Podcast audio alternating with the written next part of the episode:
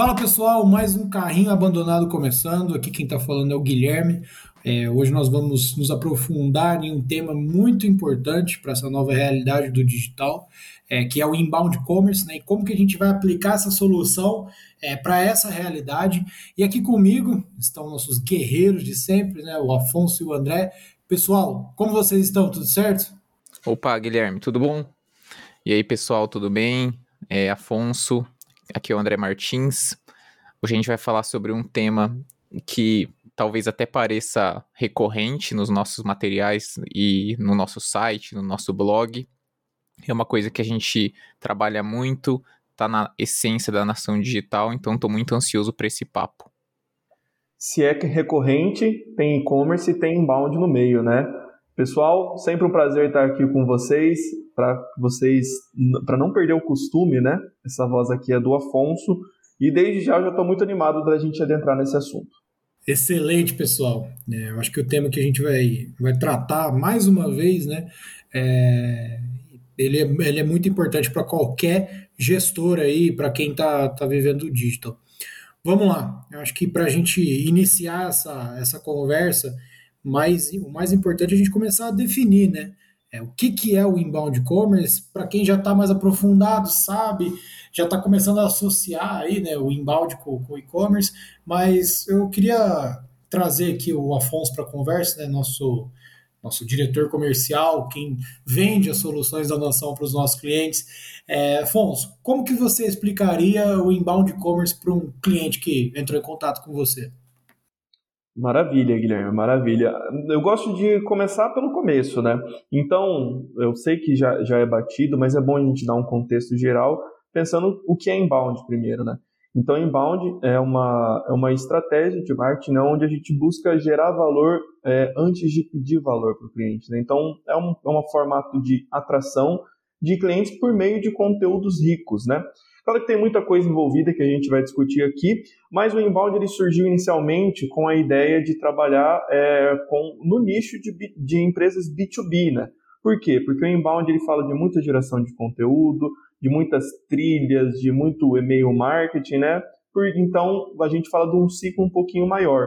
Só que essa estratégia é muito interessante para redução de custos, para recorrência, para a gente falar de LTV então a gente buscou no inbound, a gente buscou a gente é, essa metodologia para aplicar para comércios eletrônicos, onde as coisas são muito mais rápidas, são muito mais dinâmicas, são muito mais sensíveis e uma etapa de conversão, falando de funil de vendas, um, um, um, um tópico que a gente vai abordar aqui, ela pode acontecer na, em questão de minutos, né? O cara abriu um e-mail talvez ele ainda esteja na nossa segmentação topo de funil, mas ele pode comprar desse e-mail, né? Então ele passa do, do topo para o fundo de uma forma muito rápida. Então, na essência, o inbound commerce é o quê? O inbound commerce é uma metodologia, a gente é a metodologia do inbound aplicado para comércios eletrônicos, onde a gente trabalha em três pilares, né? Por meio dessa estratégia a gente quer o quê? A gente quer aumentar faturamento, a gente quer aumentar recorrência e a gente quer diminuir o CAC, todos os nossos custos de aquisição.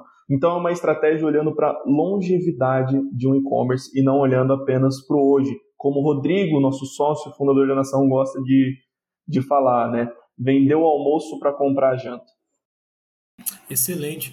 Queria puxar aqui um gancho com, com o nosso querido André Martins. Né? O André, acho que não, não sei se ele teve oportunidade de contar a história dele para vocês é, dentro aqui da Nação. Ele, ele estava dentro do departamento de conteúdo e aí é, hoje ele é responsável pela parte de inovação e está junto comigo na operação.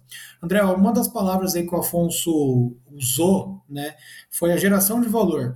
Você consegue contextualizar o que, que é essa geração de valor? Como que a gente aplica isso dentro do e-commerce? Show de bola. É, então, acho que esse ponto da geração de valor talvez seja uma diferenciação das maiores que a gente tem quando a gente fala de inbound marketing para e-commerce. Puxando ali o histórico que vocês já comentaram, né, o inbound surgiu ali num contexto mais B2B, é, não necessariamente ligado no digital. Hoje a gente tem no e-commerce uma realidade muito dinâmica, como o Afonso falou, só trazendo alguns números que a gente até separou antes quando a gente estava conversando, né? da, de todas as visitas que, que você tem no seu e-commerce, 3% daquelas pessoas provavelmente estão prontas para comprar, ou seja, 97% não entram nessa estatística. Desses 97, 47% são pessoas que provavelmente estarão prontas para comprar e 50% ali talvez nunca comprarão no seu site, né? Então a gente tem ali um, um universo de pessoas que entram num site que não estão dispostas a comprar naquele momento, mas que a gente pode começar nessa geração de valor. E quando a gente fala do meio digital, isso tem infinitos formatos. A gente pode estar tá falando para determinado nicho de mercado, a geração de valor pode ser um, um, perfil no Instagram com conteúdo excelente em formato de vídeo, em formato de imagem, com um design que seja completamente alinhado com a persona, né, com a, o, o público daquela marca. Por outro lado, a gente pode ter para outros nichos um conteúdo em texto mais aprofundado, talvez num blog, né, numa oferta de valor, no formato de um e-book. Para outras pessoas, geração de valor pode ser uma ferramenta, ali, um, modelo de contrato, um modelo de planilha, de fluxo de caixa. Então, quando a gente fala de geração de valor no meio digital, trazendo esse conceito do inbound commerce, varia muito, tem muito formato para explorar, tudo vai depender do público que você quer atingir. Excelente. O, o valor, ele é subjetivo, né? O que é valor para mim não é valor para você, né? Por exemplo, vamos trazer aqui para a realidade. Eu e o André, a gente adoraria, seria de muito valor a gente receber uma camisa do Palmeiras, né? Enquanto do Guilherme, eu acho que ele não, não teria esse mesmo juízo de valor. Com, Com certeza. certeza não, mano. Que é Gostaria muito uma do Corinthians na época de 2012, né? Porque agora 2020, 2021 a crise está feia. Mas muito interessante, cara. Então, quando a gente fala do, do inbound, se a gente traz isso para um contexto popular, né? Do inbound marketing, muitas pessoas vão falar, pô. Inbound é você ter uma estratégia de blog, inbound é você fazer um e-book. Então não é só isso, aí a gente acaba já desmistificando uma coisa, certo? Com certeza, cara. Ainda mais hoje, né? Que a gente tem redes sociais aparecendo a todo momento. Algumas delas ficam, como a gente viu o exemplo ali do TikTok, que recentemente teve até um espaço publicitário, se não me engano, no Jornal Nacional, que é uma coisa gigantesca, né? Uma, talvez até um, um, um enfrentamento ali de duas, duas mídias que não conversavam tanto, a televisão e a internet estão se conversando cada vez mais. A gente também tem exemplos de redes sociais que tiveram um pico, mas que não se sustentaram tanto, como o Clubhouse, por exemplo. Então, sempre a gente está tendo canais de conteúdo, né, possibilidades de produção de conteúdo é, aparecendo. Tudo vai depender de qual, qual, delas o seu público vai gostar mais. É, talvez, se a gente tivesse, eu vou até deixar aqui uma, uma, uma ideia mais, mais teórica, se a gente estivesse falando de inbound é, no começo dos anos 2000, talvez hoje a gente estaria nesse podcast falando de Orkut, talvez, né? Grandes comunidades de, de é, disseminação de informação de algum determinado assunto. Hoje a gente está falando nesse podcast que cinco anos atrás era, não era uma coisa tão disseminada, não era uma coisa tão popular. Então é, é, é sempre bom ficar atento a essas novas plataformas. Às vezes elas não são tão novas, mas elas estão ficando populares agora, buscando sempre aquele oceano azul, né, que a gente sempre fala. Então é, não tem uma resposta única nesse sentido. Legal, Martins. Eu acho, eu gosto sempre de falar também, é, principalmente para quem entra em contato com a nação, que o, que o inbound ele, ele, ele é uma metodologia, né? Então a gente precisa trazer um, um inbound para várias esferas. Então aqui a gente está falando muito de conteúdo de valor, porque é dessa forma que a gente consegue atrair um cliente e comercialmente falando, um cliente mais barato né, do que a gente brigar no fundo de funil. Mas justamente a gente vê o inbound de tudo, né? A gente pode ver inbound, essa ideia de você gerar valor, essa ideia de você respeitar os momentos de compra, né? Você respeitar as etapas da jornada do seu cliente em mídia paga por exemplo, né? Não vamos fazer só coisa fundo de funil, vamos trabalhar o topo e o meio de funil também, né? Então a gente gosta de sempre tratar o inbound como metodologia. Legal, excelente, meus queridos. É, eu só queria ressaltar aqui uma, uma frase que o próprio Afonso colocou um pouquinho antes, é que o inbound, é, essa metodologia, ela é uma, uma metodologia de médio e longo prazo, tá? Então, só ressaltar isso porque não adianta você querer aplicar estratégias de inbound e no primeiro mês você já querer ver resultados exorbitantes. Existem canais e outras estratégias para isso, mas é, acho que é importante a gente deixar alinhado isso, beleza? Bom, agora que a gente já deu essa contextualizada bacana aí sobre, sobre o inbound é, commerce, eu queria entender com vocês, pessoal, na visão de vocês, por que, que agora a gente está enxergando isso como um, um, pilar muito importante. Né? Quando eu digo agora, não é em 2021, já faz aí uns 5, 6 anos que a gente é, vem se aprofundando bastante nessa área. Mas por que, que agora ele está ficando tão à tona? Por que, que agora a, os e-commerce precisam prestar mais atenção nisso? Maravilha, Guilherme. Eu acho que assim, como, como a gente falou, né? Hoje é tudo muito dinâmico, né? E, e há, há, há, cinco anos talvez eu te daria uma resposta diferente, né? Hoje, hoje eu consigo, hoje a gente tem mais argumentos para construir melhor essa, essa resposta, né? Mas lá atrás, quando a gente já trazia a ideia do inbound commerce, a ideia da metodologia de inbound para comércios eletrônicos, né? A gente falava o quê? Cara, você não pode construir em terreno alugado. Você não pode, seu faturamento não pode depender 100% de mídia paga. Você tem que pensar na longevidade, você tem que pensar no futuro do seu negócio. É, os custos de marketing vão ficar cada vez mais caros. E ficam, né? Existem estudos aí que falam que os custos no, dentro da, do Facebook, né, de ads, eles, eles, eles crescem 50% ano a ano, né? Então, hoje, a gente já vê uma realidade diferente que o próprio movimento né, da, de governos né, e até mesmo de big techs, eles fortalecem a, o, o discurso de inbound. Né? Então, de governo por quê? A gente está em meio a, a, adequações de GDPR, né, LGPD, que fazem com que os, os grandes players do mercado eles acabem se movimentando. Né?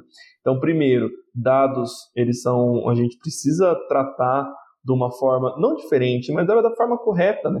Hoje, quando quem passa por processo de adequação, como a nação digital passou, só que já fazia as coisas certas há muito tempo, talvez não sinta tanta diferença, né? Porque o, o LGPD ela surgiu para quem fazia tudo errado, né? Para quem comprava lista, por exemplo, né? Mas enfim, e daí a gente vê, né, que essa questão de privacidade, a gente vê a questão do fim dos cookies, né? Que eu acho que o fim dos cookies, atualização do iOS, que vem muito é, em resposta a toda essa, essa pauta de LGPD, né? É, que daí começam a fortalecer todo esse discurso de inbound, né? Por quê? Porque os third party data, né, os dados de terceiros, eles vão ficar muito mais difíceis da gente ter acesso, né? Então, para segmentações, você gosta de falar, né, Guilherme? Hoje o que mais vende, hoje o que é legal dentro do e-commerce é a personalização não só dentro do e-commerce, da comunicação em geral de empresa para cliente, a personalização ela é importantíssima, né? Então, é, o, o, acesso a esses dados terceiros para segmentações, para você conseguir personalizar a sua mensagem, ela fica muito difícil. Então, lá atrás a gente já falava, vamos construir sua base própria, não vamos mais construir em terreno alugado, vamos ter, os, vamos ter é, controle e acompanhamento total dos dados dos nossos clientes e vamos ter isso dentro de casa, né? Para eu ter uma comunicação mais efetiva, para eu ter uma comunicação mais direta, para eu entender de fato como que meu cliente se comporta. Né? Então eu sei, talvez eu, eu tenha fugido um pouco, mas eu acho que o, os movimentos, a, é, esse cenário geral que a gente está passando, ele, ele, ele fortalece muito esse discurso. Eu vou aproveitar rapidinho para complementar isso que vocês falaram e talvez dar uma amarrada no que a gente começou comentando sobre geração de valor e, e produção de conteúdo. Tem alguns episódios atrás, a gente trouxe aqui a Miriam, nossa sócia e coordenadora da parte de performance, e ela falou uma coisa que ficou bastante na minha cabeça, que com todas essas evoluções que a gente foi vendo né, nas plataformas de anúncio, o, com inteligência artificial cada vez mais afiada, é, parecia que trabalhar com, a, com mídia paga era uma coisa, entre aspas, simples. Não tinha muito segredo. Era mais deixar na mão dessas big techs que elas iam lá e iam trazer o retorno esperado. E a, a Miriam comentou que agora o cenário dá uma invertida. Então, quem não sabia fazer muito bem, agora vai sentir um pouco a dificuldade. E aquilo ficou muito na minha cabeça, acho que faz muito sentido quando a gente compara curto, médio e longo prazo, né? Que a gente estava falando agora há pouco. É, o que, que aconteceria se no mês que vem, por exemplo, o seu e-commerce não investisse um real em, em mídia paga? O que, que aconteceria com o seu faturamento? Se ele for muito comprometido, talvez seja um alerta muito importante de que você precisa dar atenção para esses outros canais. Aqui a gente é, acabou nem falando especificamente, mas na produção de conteúdo, na geração de valor, entra muito o orgânico, né? O, o tráfego que você leva para o seu site, ali do pessoal que está procurando alguma solução e encontra você como uma referência ali nas pesquisas, seja no Google, seja em redes sociais, de acordo com esse valor que você está gerando. Legal. É, o Afonso tocou num ponto aí né, sobre essa a possibilidade, esse aumento aí, que cada ano os custos de mídia vão, vão, vão aumentar, vai ser cada vez mais caro você estar tá investindo em, em ads, né? Eu vejo isso muito como uma. É, é, é uma, uma, uma, correlação aí com o que aconteceu com TV, né? Provavelmente lá no começo não era tão caro você ter um espaço publicitário no, no, no Jornal Nacional, né? De antigamente, no caso. É, hoje já está mais concorrido. É, mas aí, caindo aqui dentro, a gente falou bastante sobre a, essa geração de valor, né, a captação. Eu queria, queria uma dica sua, André, de como que eu posso tratar esses dados né, para cada vez mais estar tá direcionado disso que, eu, é, disso que o Afonso comentou, dessa personalização né, dessa, desse tato maior com a base de dados, me dá, me dá uma, um norte, assim, por onde eu devo começar? Beleza, dados é uma coisa muito superficial, assim, né? Como que eu coloco isso na prática? O que são dados? Como que eu vou tratar eles? Como que eu manipulo? E aí, como que eu posso pôr ele né, para rodar e, e aí ter resultado de fato? Bom, Guilherme, essa é uma pergunta é bem difícil de dar uma resposta definitiva, então eu vou recorrer à nossa ferramenta de fuga de quase todo episódio dizer que depende. É, quando a gente fala de tratamento de dados, existem várias metodologias é, que todas vão depender da maturidade do negócio. Se, vo se você é uma empresa que não costuma olhar para nada, né, nunca gerou um relatório ali de uma plataforma de e-commerce ou um relatório do Google Analytics, por exemplo. Aí eu acho que o primeiro passo é olhar os dados.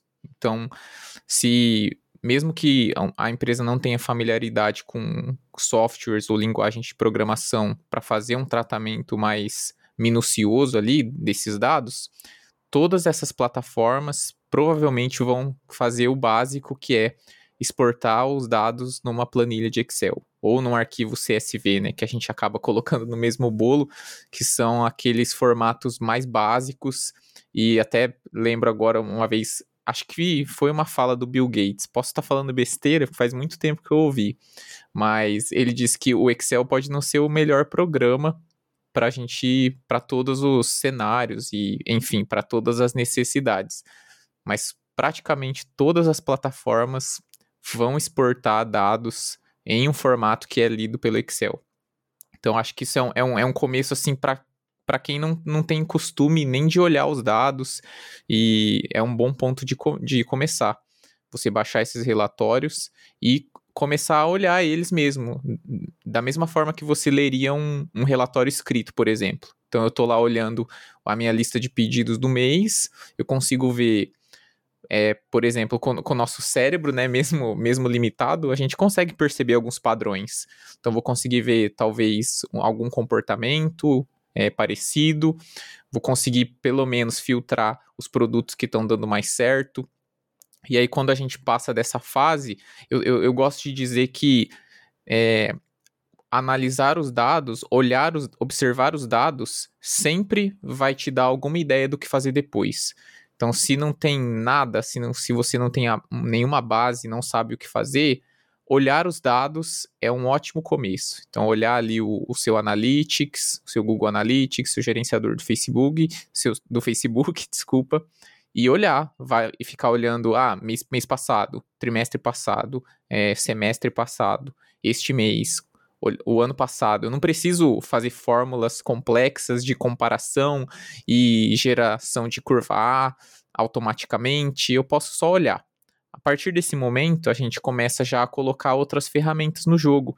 Então, a gente pode pensar no, num desenvolvimento próprio de alguma ferramenta de BI, né, que a gente chama de Business Intelligence. A gente tem algumas prontas que são bem, bem acessíveis, como o Power BI da Microsoft, o Data Studio do, da Google. Então a gente começa a evoluir a nossa visão sobre os dados, desde que a gente já tem essa base é, de conhecê-los, né? E a gente só pega isso fazendo, repetindo esse processo de análise até o momento de que a gente vai entender, beleza, eu tenho acesso a, a esses dados aqui. Por exemplo, acesso, é visitas de página, é, lista de pedidos, é, cadastro de clientes, por exemplo, assim, sendo bem simplista. O que, que eu consigo fazer com esses dados? Eu já olhei todos, provavelmente eu já vou ter uma ideia do que fazer. E aí, sabendo o que você quer observar, você já entra naquela discussão dos KPIs, né, nos indicadores-chave de desempenho que você tem que definir de acordo com o seu negócio. Definiu os seus indicadores? Beleza, agora eu defino como que eu quero medir eles. Eu quero ter eles em tempo real? Putz, aí vai ser uma ferramenta um pouco mais complexa. Eu quero ter eles semanalmente? Tá, então eu já sei que eu não preciso ter um banco de dados tratado com tanta frequência. É, na nação mesmo, a gente tem exemplos de indicadores que a gente acompanha todos os dias, então todos os dias a gente atualiza essas ferramentas e tem indicadores que a gente acompanha semanalmente e outros até mensalmente. Então você vai evoluindo ali, é, mas sempre partindo de uma base. Não adianta você querer, ah, eu, eu vou contratar um. Vou elaborar um projeto aqui para ter um super dashboard que me mostra a cor da unha da pessoa que comprou no, no meu site a todo momento, se aqu aquela informação não significa nada para o negócio. Então, não sei se eu fugi demais da sua pergunta, Gui, mas é, é, é, eu acho que a melhor abordagem é, é gradualmente você evoluindo. Então, primeiro você olha os seus dados, você conhece eles, né, repetidamente olhando, talvez você não vai pensar em nada, vai aparecer um monte de número sem sentido mas até fazendo uma referência àquele filme Matrix, né, que é da nossa época, é, tem uma hora ali que o, que o, que o Neo tá olhando pro programador lá que leva eles pra Matrix e tem a, aquele famoso background de letrinhas verdes caindo, né? Como se fosse uma cachoeira. E aí o programador fala para ele, cara, eu olho isso aqui todo dia, eu não enxergo mais números caindo numa tela, eu enxergo pessoa atravessando a rua, eu enxergo semáforo fechado, eu enxergo chuva. Então, acho que é muito sobre isso, sabe? É você conhecer os seus dados. Óbvio que, dependendo da sua posição dentro da empresa, você não vai ter esse tempo. Então, é para isso que a gente identifica também a necessidade de talvez montar uma equipe ou começar com uma pessoa, né?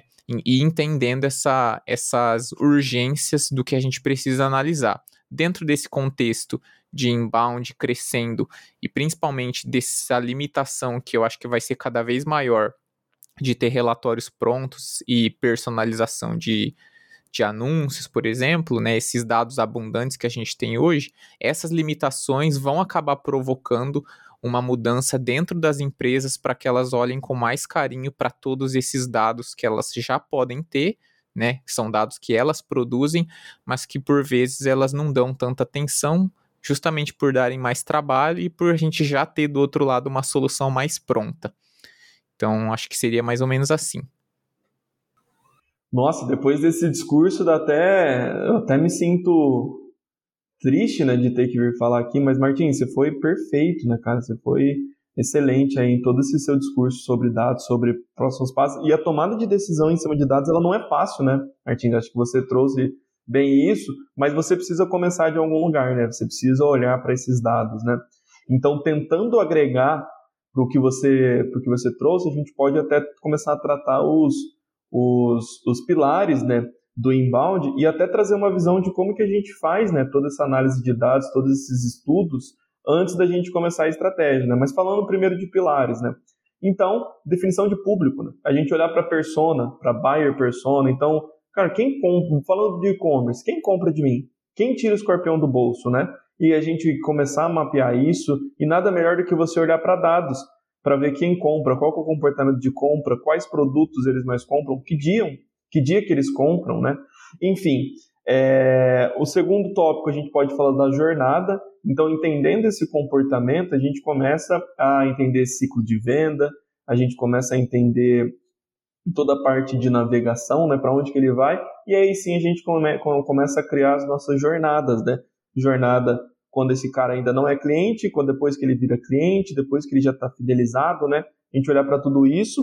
E daí dois tópicos, tudo isso, claro, se, com, se complementa, mas um tópico que a gente falou aqui de captação, né, que o André ele trouxe bem, bem, bem bacana, uma visão é, super legal de conteúdo, né, como é que o conteúdo ele pode ajudar a gente a atrair um público que faça sentido e, e, e, atrair por meio de conteúdos ricos, né? Então, e essa é um reflexo ali, se a gente definindo a nossa persona, a gente sabendo para quem que a gente vai vender, a captação ela fica muito mais simples, a gente precisa criar os conteúdos, independente do formato que seja, para captar essa pessoa e depois a segmentação e automação, né?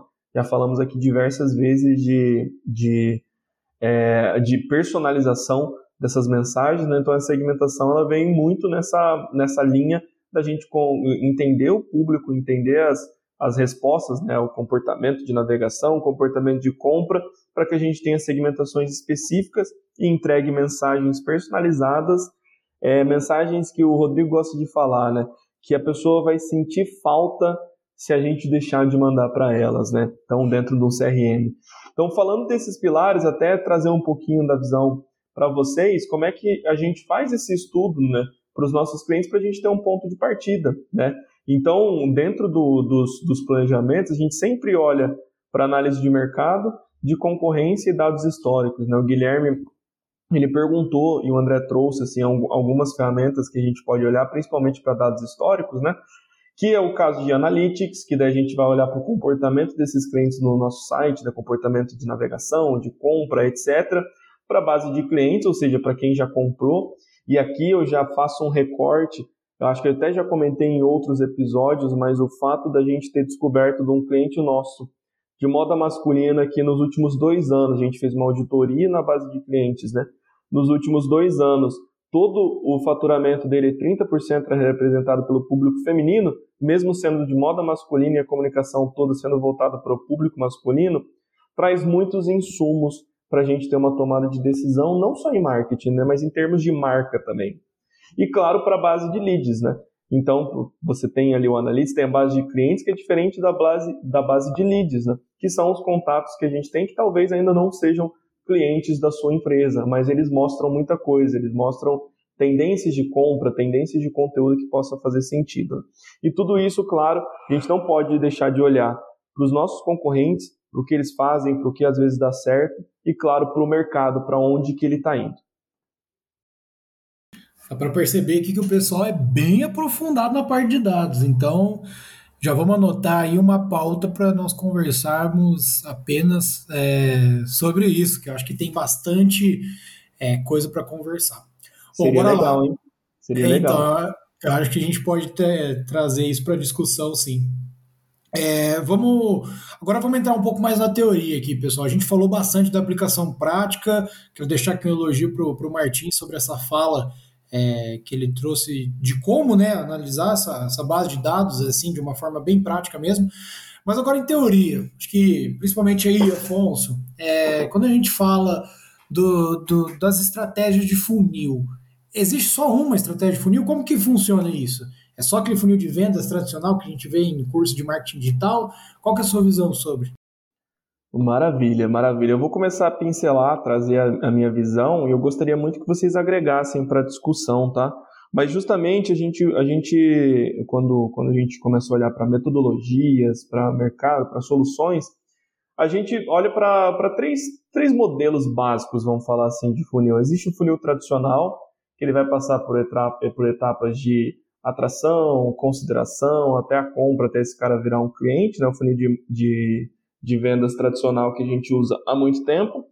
E daí entrou um, um, uma, um, um, segundo modelo, que foi até uma metodologia que foi trazida pela Winning by Design, que focava muito principalmente em empresas SaaS. Né? E a Winning by Design tem, tem muitas soluções, principalmente ali olhando para empresas de um modelo de negócio SaaS, né? de Software as a Service, e, e justamente eles trouxeram a visão de um funil bow tie. Por quê? Porque eles estavam incomodados, entre aspas, né, com o fato de, pô, o cliente ali, depois que virou cliente, acabou a minha relação com ele?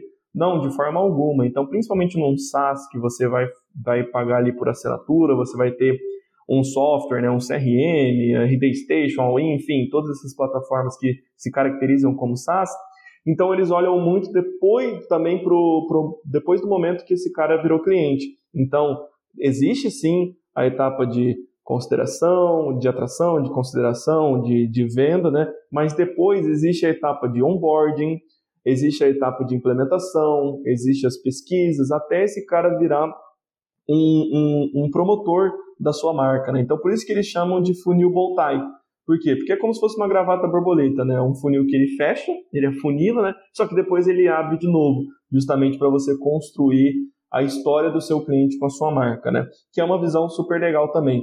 E aí, o HubSpot, né, que é o precursor do inbound, grande parceiro da nação digital, também trouxe essa trouxe uma terceira visão, uma que, que eu acho particularmente super legal, e a gente vai discutir sobre isso, que eu acho que encaixa muito bem para o modelo de negócio de e-commerce, que é flywheel, né? Que é uma engrenagem, digamos assim, que é um ciclo, né? É um círculo. Então tem sim a etapa de atração, tem sim a etapa de engajamento, né? Que é a venda, mas principalmente tem a etapa de engajamento, ou desculpa, de, de, de compelling, né? De encantamento do cliente. E isso não acaba nunca, não é uma etapa que você vai ter ali e, pô, encantei meu cliente acabou. O encantamento, ele é feito dia a dia, semana a semana, mês a mês, né? Em cada touch point que você tem com o seu cliente. E por isso que é um ciclo, né? E por que que é legal e eu vejo muito isso aplicado a um modelo de negócio de e-commerce? Porque justamente, quando a gente fala de e-commerce, a gente gosta muito de dois indicadores, né? Que é ticket médio e recorrência. Então, recorrência traz lucro, porque eu já vou ter pago para adquirir o meu, meu cliente. Quanto mais vezes ele comprar de mim, melhor. Só que ele não vai comprar mais vezes de mim se eu não encantar ele todas as vezes que eu tiver um contato com ele. Né? Então, justamente essa ideia de ciclo, é, ela dá uma ideia que nunca termina, e nunca termina mesmo, né? Claro, em algum momento, né, talvez seu cliente deixe de comprar, daí a gente vai olhar para a LTV, mas é super legal quando a gente olha para a teoria e até mesmo para a aplicação disso na prática. Beleza? Dei uma de Martins aqui, acho que eu acabei falando demais, eu queria que, ouvir de vocês se faz sentido isso, né? Até Guilherme, você trazendo na prática, pô, não são todos os e-commerces que têm produtos de recorrência, mas mesmo assim o flywheel ele faz sentido? Ou a gente pode olhar para o funil de vendas tradicional? A questão aqui, antes de passar a bola, Guilherme, eu acho que não é nem falar, não, olhem para o flywheel, olhem para o bolt é isso que funciona, deixa o funil tradicional de vendas de lado, de forma alguma. A ideia é levar para reflexão. Né? Não existe um modelo 100% certo, existe um modelo que vai encaixar com o seu cenário, com a sua maturidade de empresa. É, rapaziada, eu acho que a gente tem que ter um podcast sobre tipos de funil de venda e agregado a dados. A gente vai ficar umas três horas conversando. Mas vamos lá, é, eu acho bem interessante com toda essa, essa estrutura que você é, comentou, né, e todas essas teorias aí que foram criadas. É, e dá para perceber que né, tanto o bow tie quanto o flywheel eles vêm para suprir uma, uma carência que o funil clássico de vendas ele, ele deixa, né? Que é olhar para essa recompra, pra, que é para olhar para essa continuidade na relação com quem compra de você. É, hoje é muito tradicional das empresas olharem as vendas, né? Venda, venda, venda, novos clientes tal. Mas está chegando num ponto onde você tem que começar, está chegando, não, já chegou num ponto, você tem que começar a olhar para essa recompra, né? Para quantas vezes você está reengajando aquele cliente que você gastou um bom dinheiro para adquirir, né? É, e as empresas hoje elas acabam não olhando tanto para recompra, elas acabam valorizando mais a, a, captação de novos clientes, que óbvio também é importante, mas e necessário a gente olhar para essa, essa recompra, né? Então eu vejo essas duas soluções é, com isso. Então, e aí entra um outro ponto também, né? Que é não olhar só para a recompra, mas você trazer também o poder de indicação. Eu acho que o Flywheel ele está bem alinhado a isso, que é, pô, gastei, é, te, tive um custo de aquisição ali alto com um cliente. E, e, e dentro de uma jornada de compra, hoje em dia, obviamente, as indicações, né, a, aquela a indicação que você tem de um amigo, de um, de um familiar, tal, ela é muito válida para você, né? Então, você associar isso ao, ao, à alta estratégia de vendas também vai fazer com que aquele CAC inicial que você tem, cada vez mais ele reduza, né? Então, faz sentido isso. E existem N, aí nem tanto dentro de e-commerce, mas num contexto de outros tipos de empresa, a gente pode ver o The News, né, que está virando uma grande é, tá virando um grande, uma, uma, newsletter muito relevante sobre as principais notícias do Brasil e do mundo, eles têm essa estratégia, eles têm um, uma estratégia de indicação muito forte, e eles usam esse esquema do flywheel praticamente, né? É, então, igual, só para finalizar aqui, o, eu concordo muito com o Afonso, eu acho que todos esses tipos de funis aí, eles vão é, existir dentro da sua estratégia, só que é importante você tentar extrair o melhor de cada um deles e aplicar. Por exemplo, funil clássico. Eu acho que é uma excelente estratégia para você é, validar ali o seu, o seu marketing, né? o seu inbound praticamente. É, eu acho que, que ele vai trazer ali os principais indicadores. Agora, você quer olhar o sucesso do seu produto, o sucesso da sua empresa, você precisa trazer esses, esses outros dois funis ali para você é, conseguir mensurar isso, né? se aquilo que você está fazendo faz sentido ou não. Né? É isso aí. Eu acho que uma mensagem, resumindo tudo que a gente está conversando sobre esses funis, os, os primeiros ali que surgiram, né, esse mais clássico, ele sempre trouxe a essência do inbound marketing e no nosso caso aqui o inbound commerce trazendo para uma loja virtual, que é a geração de valor. Os novos funis que foram surgindo depois carregaram essa essência e falaram: não, não vai ser mais só para atração e para você conquistar um primeiro cliente. Vai ser para todo o processo, né? Vai ser para depois, para fidelização. Tem, tem marcas que não sei se, se, são mais na linha de mandar um conteúdo mais educacional, que aí lá na frente pode ser que a pessoa se interesse por um outro produto complementar também, ou às vezes a pessoa, a empresa vai nutrindo a base e lá na frente ela lança um produto novo, né? Então, às vezes, nem, nem teria possibilidade de vender mais para um cliente que já está na base, mas a gente não sabe se daqui cinco anos, não sei, daqui um tempo, se vão surgir novos produtos, e aí, se você já tem essa base engajada, fica muito mais fácil de oferecer e de acessar esses potenciais clientes, né? O Guilherme comentou bastante sobre o que faz sentido para cada situação. Acho que aqui dentro da nação a gente já teve exemplos de todo tipo. É, clientes que, que chegaram começando ali do zero, né? Seja lançando uma nova marca ou começando um novo e-commerce.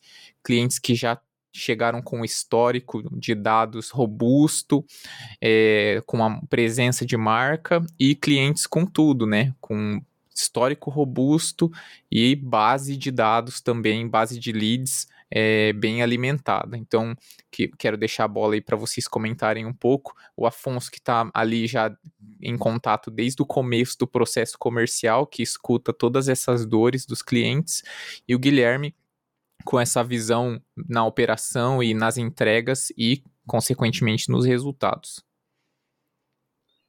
Maravilha, Martins, maravilha. Acho que você fez uma ótima conexão aí entre, entre os, os, a relação dos funis, né, e como que a gente pode olhar isso para trazer a metodologia do inbound, né, porque a gente entendendo o comportamento do nosso cliente, entendendo a etapa que ele está, fica muito mais fácil a gente personalizar essas comunicações e gerar valor para ele, né? Basicamente é assim.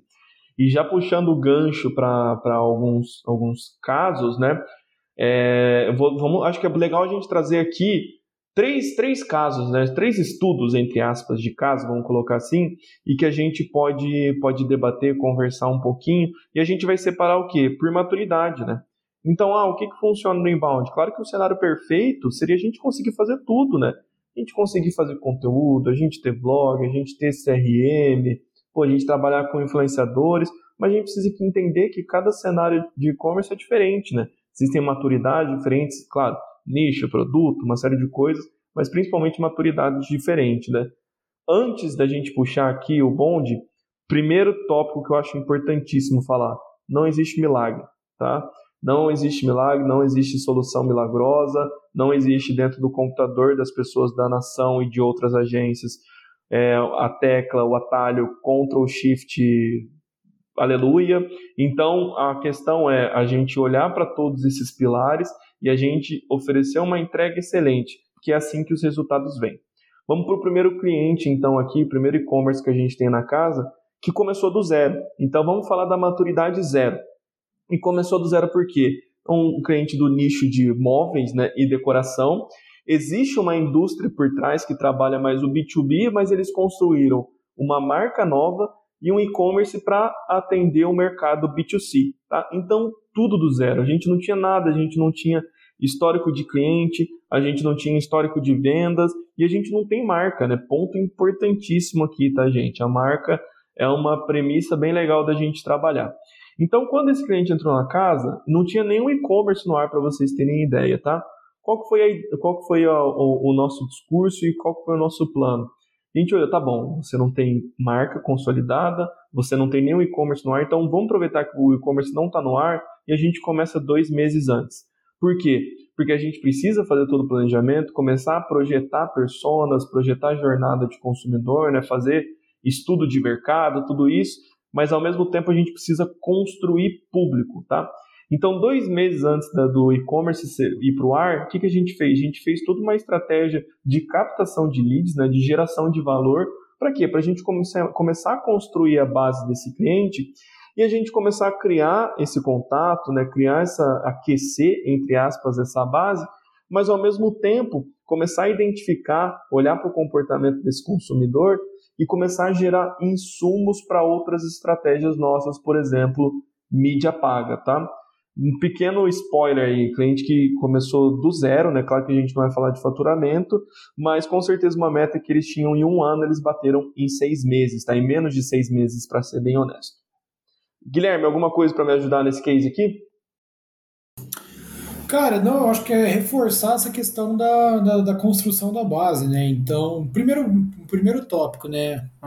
Como o Afonso comentou, a gente iniciou antes das estratégias do e-commerce essa captação. Então, isso foi fundamental para o sucesso do projeto. Acho que foi de dois a três meses antes ali da ativação do e-commerce, a gente já estava captando os leads. E aí a questão não é só captar leads, né? Não adianta você só ter o nome e e-mail da pessoa que você não, não sabe mais o que vai fazer. Você tem que coletar mais informações informações. Então, e aí entra muito dentro daquela tratativa de dados que o Martins comentou muito bem anteriormente. Né? Então, nesse caso desse cliente, é, a gente fez toda essa segmentação, todo esse trabalho do estudo da base deles, para daí quando tivesse é, ativo o e-commerce, a, a, nossa comunicação fosse muito mais alinhada e personalizada, né? É, isso tanto em CRM quanto é, em ads, né? Como trabalhar a lista de, de público. Então, uh, foi assim, uma alguns meses que, o, que a gente não estava olhando diretamente para venda, obviamente porque o e-commerce não estava ativo, é, e o cliente estava entendendo todo esse trabalho de investimento que ele tinha que fazer, né? É, para daí lá na frente a gente conseguir ter uma, uma um ramp-up muito melhor, né? Então, eu acho que esse é o, é o, é o ponto importante. Ótimo, ótimo, ótimo. E assim, como a gente falou, não existe milagre, né? Apesar da gente ter construído um baita de um case, não, não, não, foi, uma, não foi um trabalho fácil, né? Mas perfeito, Guilherme, obrigado aí por, por agregar. A gente sempre gosta de falar também que, que não é uma estratégia só que funciona, né? É a convergência de estratégias, né?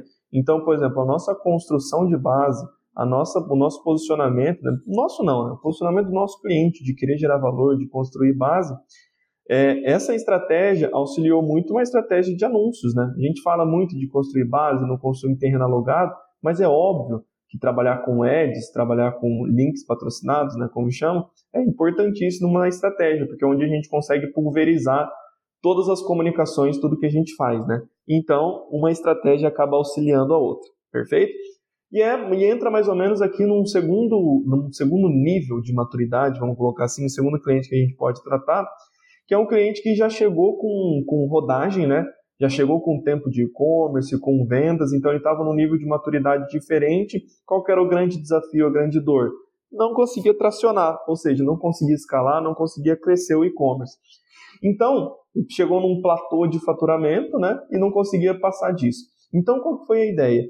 Aí, o Martins, ele já falou bastante sobre isso, acho que depois até o Guilherme pode, pode agregar também, mas ah, eles tinham uma das coisas que, que, que é mais rica né, para uma empresa de marketing, pelo menos para a nação, é muito que são o quê? Dados históricos, né? Então a gente conseguiu, eles tinham base de clientes, eles tinham vendas no e-commerce, e isso fez com que o nosso time é, tivesse uma, uma visão muito analítica do que já havia acontecido, de comportamento de navegação, comportamento de compra, e reutilizasse todos esses públicos, todas essas ideias dentro do que a gente criou para gerar novos públicos, né? Do, desculpa, dentro dos dados históricos que eles tiveram em, seis, em quase um ano de e-commerce, para a gente reutilizar esses públicos em outras estratégias, né? Construir novos públicos, usar em mídia novamente, né? E até mesmo para ajudar a gente a traçar essa persona, né? Olha que legal, um dos conteúdos de valor que a gente criou, esse cliente ele tem muita marca, tá? Já antecipo aqui, ele tem um share de 72% e ele está no nicho de segurança, vamos falar assim, segurança residencial. E um, um, um, a gente começou a entender que o público dele era mais horizontal, não tinha um nicho muito específico, né, um público muito específico, e a gente começou a pegar por comportamento de compra, ou seja, quando que essa pessoa poderia comprar? E a gente entendeu que ela poderia comprar durante uma reforma, seria uma, um momento de da, uma etapa da vida desse, dessa nossa persona que ela poderia considerar a compra do, do produto desse nosso cliente, né? Isso, é daí o resto é história, né? Então a gente conseguiu crescer a base, a gente conseguiu trazer um cliente que mesmo que ele não esteja pronto para comprar, ele pode estar pronto para comprar em algum momento, né? Aqueles dados que a gente trouxe lá no começo da nossa conversa. Excelente. Eu acho que eu não, nesse case aí, o, o grande, acho que o, o grande ponto aqui é a necessidade de se trabalhar a marca, o brand, a gente já vem falando bastante é, disso nos outros, nos últimos podcasts, mas isso reforça muito, né? Então, por mais que eles é, tinham uma base é, pequena, vamos dizer assim, é, eles tinham uma presença de marca muito grande e isso contribuiu também.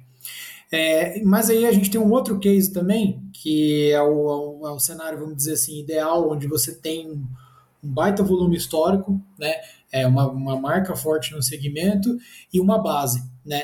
É uma base com bastantes informações. E aí, só para a gente finalizar aqui essa parte dos cases, nesse caso, a gente tinha história que tinha base, que, que a gente fez? É, tinha um, uma, um ponto muito importante que era eles não, não, não trabalhavam, não faziam arroz com feijão, vamos, vamos dizer assim, é, das estratégias, principalmente CRM, tá? Então a gente fez uma segmentação de base, entendeu muito bem os públicos, né? Conseguiu separar ali os, os, os, segmentos de cliente por tipo de compra, produto, categoria, e aí a gente criou automações específicas, principalmente dentro de, de CRM. É, então esse aí foi um caso também que diferencia dos últimos dois. Beleza? Pessoal, acho que para finalizar, Afonso, André, é, queria deixar aqui um espaço para vocês resumirem o que foi esse podcast para vocês, qual que, se tivessem uma frase para resumir ele, qual que seria? Bom, Guilherme, resumir esse episódio, acho que a gente pode deixar como uma mensagem principal essa construção de base, né? Deixando bem amplo assim para a interpretação. É, o que, que é construção? É análise, tratamento, é organização de dados, de contatos, de estratégias também. E pensando sempre que um bom relacionamento que você cultiva com seus clientes, ou mesmo com as pessoas que chegam na sua página e às vezes nem vão comprar nada, pode fazer surtir um efeito de longo prazo muito positivo, tanto no seu faturamento, quanto a gente já comentou aqui no CAC também, então acho que essa mensagem ali, roubando um pouco do que a gente já conversou antes, é isso, é essa construção de base. É, podemos até recortar essa frase e deixar só uma palavra construção, né? Acho que é um termo bem forte, que é um ótimo norte para a gente pensar o nosso trabalho e a rotina de todos os dias. Perfeito, eu não tenho nada a agregar, tá? Eu acho que é, resumiu bem, tá? Vamos focar os nossos esforços em construção, né? Construção de base, construção de dados. Eu acho que a única coisa assim que eu colocaria como um plus é entender que essa construção ela, ela tem que ter um objetivo e um embasamento por trás, né? Que é colocar sempre o seu cliente no centro. Então, entender, eu estou construindo tudo isso por quê? Porque no final das contas eu quero oferecer a melhor experiência para o meu cliente. E é assim que os grandes fazem. Excelente, excelente, pessoal. Acho que tudo que a gente comentou hoje no podcast é, foi de extrema é, valia para todo mundo. É, se você, por acaso, ficou com alguma dúvida, é, pode entrar em contato com a gente, tá? É, através do marketing nação.digital. É, a gente vai ter o prazer em, em atendê-los e responder suas dúvidas. É, mas é isso. Obrigado por ter nos ouvido até, nos ouvido até aqui. Afonso, muito obrigado por toda a sua participação. E André, hoje você foi. Hoje sempre, né? Não vou, não vou fazer satisfeito. Hoje e sempre você foi fundamental. Muito obrigado, meus queridos. Valeu, Guilherme. Depois a gente acerta aquele valor do cachê conforme combinado por esses elogios. É, obrigado, Afonso. Obrigado, Gabriel, que está ali na edição. Valeu, pessoal que escutou até agora. A gente se encontra no próximo episódio. Maravilha, pessoal. Guilherme, André, sempre um prazer. Essa voz aqui é do Afonso. Vamos ver se pega esse, esse mote, né? E obrigado para quem ouviu até aqui, tá? Até o próximo episódio.